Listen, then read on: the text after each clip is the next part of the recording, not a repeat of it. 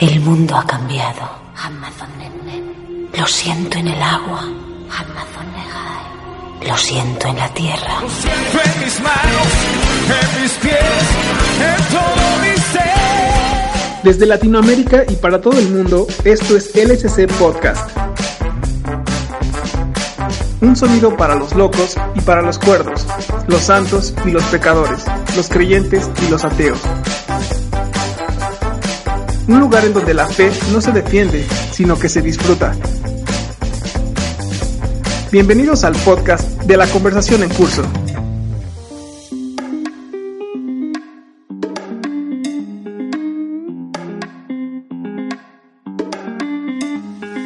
Hola a todos los que nos escuchan, sean bienvenidos a esta nueva emisión de LSC Podcast. Mi nombre es Fernanda Rojas y en esta ocasión trataremos un tema, como siempre, muy complejo, muy controversial, y es el ecumenismo. ¿Qué es el ecumenismo? Bueno, vayamos un poco a la raíz del término, a cómo ha sido usado históricamente. Originalmente el término había sido usado para referirse a la unidad de tierras que eran administradas bajo el Imperio Romano, pero en el siglo IV, cuando el cristianismo se convirtió en la religión del imperio, el término empezó a ser usado para referirse a la unidad de la cristiandad. Esto se ve reflejado en los concilios ecuménicos, en donde los obispos de diferentes partes se reunían para definir cuál iba a ser la doctrina, cuál iba a ser los principios de fe que mantendrían unida a la iglesia. Este principio o este interés de unidad estaba fundamentado en las palabras del mismo Cristo. Sean uno, como el Padre y yo somos uno. Desafortunadamente, con la expansión y la politización de la iglesia, empezó a haber una lucha por, saber quién iba a definir la doctrina y esto culminó en el gran cisma del siglo XI entre la iglesia católica romana y la iglesia católica ortodoxa de Oriente. A cinco siglos después vino una ruptura mucho mayor que con la que todos sin duda estamos familiarizados, que fue la reforma protestante, que dio origen a una multiplicidad de iglesias que, bueno, no paran de dividirse y de multiplicarse. Siglo XX resurgió este interés de unidad con el Concilio Vaticano II, donde se empezó a discutir el movimiento ecuménico y la Iglesia Católica extendió una invitación a las iglesias cristianas no católicas o los hermanos separados, como, como ellos nos llaman o les llaman, para que intentáramos de nuevo unirnos, tolerarnos, aceptarnos, conocernos un poco más, aunque, bueno, para ser honestos, esta invitación está hecha bajo las condiciones de la Iglesia Católica. Muchos han aceptado este llamado, muchos han ido al Vaticano, han ido a hablar, incluso han ido a reunirse con el Papa, muchos sacerdotes ya han predicado en iglesias luteranas, anglicanas, pero también hay un sector del protestantismo que sin duda rechaza fuertemente esta unión y que ve esta unión incluso como algo demoníaco, como la unión de la luz con las tinieblas, de Cristo con Belial, ¿no? Y bueno, la pregunta para todos es, ¿estaremos listos para unirnos? ¿Realmente desearemos unirnos y bajo qué condiciones? Un artículo, un video, un tema, muchas opiniones. Pero también una realidad Realmente que a mí no me gusta la Así forma que para en nosotros se esa problema posición ideológico de- del hombre. Conversaciones en curso. Porque la fe también usa WhatsApp. Pues bueno amigos, eh, si vamos a hablar de ecumenismo, yo quisiera traer a colación mis primeros recuerdos con la palabra y es que cuando estaba yo empezando a asistir pues a la iglesia se hablaba del ecumenismo como si fuera la bestia del apocalipsis que iba a unificar a a todas las religiones en una sola e iba a ser una gran catástrofe. Me acuerdo que eso era un miedo que le infundían a uno tremendo y me da mucha risa porque en esos tiempos al que se acusaba de comunista, o sea, el enemigo que siempre se está buscando por ahí era el conocido Marcos Witt, el cantante. Y pues esa fue como la primera experiencia que tuve, ¿no? Era como una sensación de miedo, de terror, en que, uy, nos vamos a mezclar con los otros, vamos a estar sucios, no puede ser.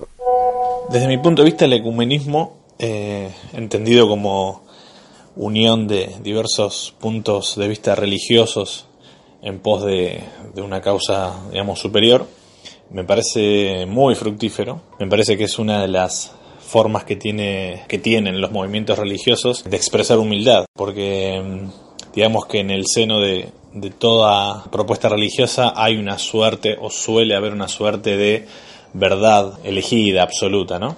Entonces creo que eh, cuando, cuando dos personas de diferentes contextos religiosos eh, pueden dialogar, pueden proponerse cosas, se dan cuenta que son personas que conviven dentro de una sociedad y que no tienen como objetivo principal convencer al otro, sino tratar de generar algún espacio, alguna transformación que los beneficie a todos. Creo que es un gesto de humildad y que le hace bien a, a todo el mundo, le hace bien a ellos, le hace bien a las personas agnósticas, ateas o de otras religiones que no participen todavía de esas, de esas charlas, de esos diálogos creo que es necesario que la cuestión ecuménica, o como se quiera llamar, ¿no? O sea, el diálogo, el diálogo, eh, porque a veces el término ecuménico suena muy, tal vez tenga una, una carga que no merece, a, mí me suena raro la palabra ecuménica. Eh, yo, digamos, apuesto a que el diálogo interreligioso, el diálogo entre diferentes personas de diferentes contextos, de diferentes lenguajes, pueda, digamos, pueda crear los puentes necesarios para poder eh, mejorar un poquito, aunque sea la situación de muchas personas. Así que creo que la Iglesia debería tener como entre sus primeros objetivos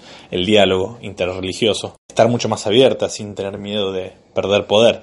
El tema va a ser, lógicamente, cuando las personas empiecen a pensar, o la mayoría de las personas muy aferradas a una conducta religiosa empiecen a pensar más abiertamente, dando la posibilidad de poder abandonar incluso esa propuesta religiosa. Ahí es donde creo que la religión se ve amenazada, al perder lo absoluto, al perder el poder, al perder, perder el financiamiento. Pero bueno, creo que eso es otro tema. Y creo que se lo demoniza precisamente al ecumenismo por este tipo de cosas, porque es una, una amenaza en potencia, que bueno, que tal vez se puede ir todo de las manos y no le garantiza la religión institucionalizada en el poder eh, que se siga manteniendo, ¿no? Sí, con respecto a lo que dice Dani del, del, acerca del ecumenismo, me parece que mm, la salida un poco más consensuada eh, es el, el, precisamente el diálogo interreligioso. El problema es que ahí, eh, creo yo, habría que considerar eh, esta, esta cuestión de que para qué nos juntamos, ¿no? Eh, es decir, si nos vamos a juntar para ponernos de acuerdo en, cosas doctrinales y ganar adeptos cada uno para su, su, ganado, me parece que es una total pérdida de tiempo. Creo que el espíritu del diálogo interreligioso no debería ser ese.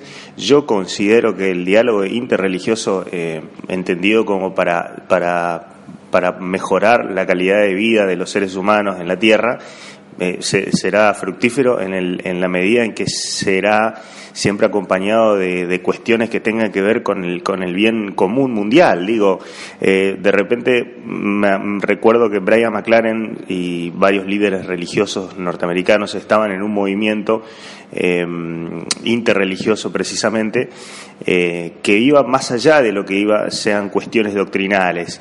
Digo, la justicia social, el cambio climático, eh, la lucha por la desigualdad en el mundo. Creo que esos son los puntos que por ahí deberían unir esta, esta cosa de diálogo interreligioso, porque las religiones son un, un ente poderoso, digo, tienen, tienen contactos, manejan agendas. Eh, entonces, eh, eh, si van por ahí, creo que ganarán la apreciación directa, digo, de, todos y de todos los adeptos. Quizás habrá un, algún reducto de gente fanática, por así decirlo, que no, no, no ve esa, esa cuestión y ve como, ve como su propia religión está, se siente amenazada, que era un poco lo que decía Dani, se siente amenazada al, juntarse, digo, ¿viste?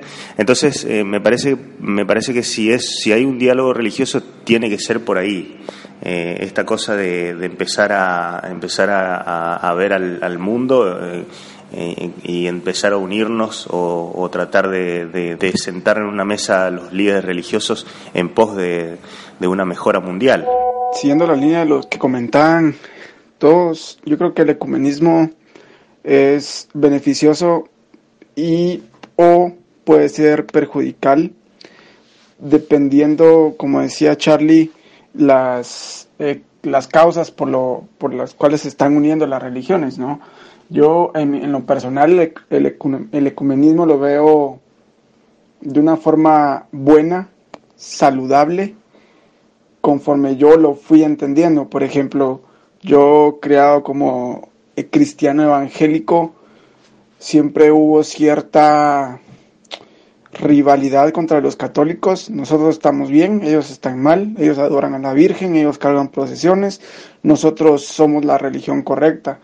Pero conforme fui creciendo me di cuenta que podía charlar con personas católicas y que teníamos más puntos en común que puntos en contra y eso daba como resultado una, un diálogo saludable en donde yo aprendía de ellos, ellos aprendían de mí y eso me pasó también con un par de amigos budistas, incluso con amigos ateos. Entonces creo que el diálogo interreligioso en pos de rechazar que nosotros tenemos la verdad absoluta, que nosotros somos el camino y aceptar que, que al igual que nuestros otros hermanos, vamos descubriendo el camino, vamos descubriendo la verdad al andar y que podemos ir juntos y que podemos ir paso a paso y descubriendo nuevas cosas y desaprendiendo otras y quitando cosas que sabemos que ya no son necesarias en pos de ir buscando la verdad, creo que es beneficioso. Ahora bien,